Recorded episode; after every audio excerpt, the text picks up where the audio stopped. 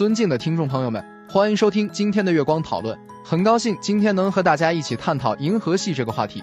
银河系是一个巨大的漩涡星系，拥有数百亿颗恒星和大量的行星、气体和暗物质。我们的太阳系就是位于银河系的一条悬臂。猎户悬臂上距离银河系中心约二点五万光年。银河系中心有一个非常明亮的星云，称为人马座 A，它是一个质量极大的黑洞，约为太阳质量的四百万倍。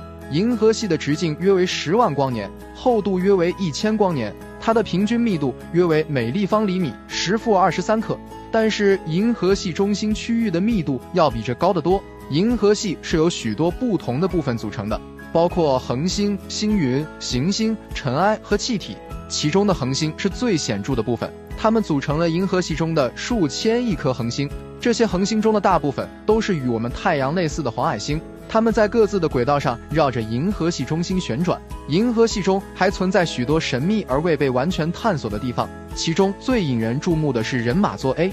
这个区域是银河系中最为活跃和神秘的地方。科学家们仍在努力理解这里的物理过程。总之，银河系是一个巨大而复杂的系统，它包含了数百亿颗恒星和大量的行星、气体和暗物质。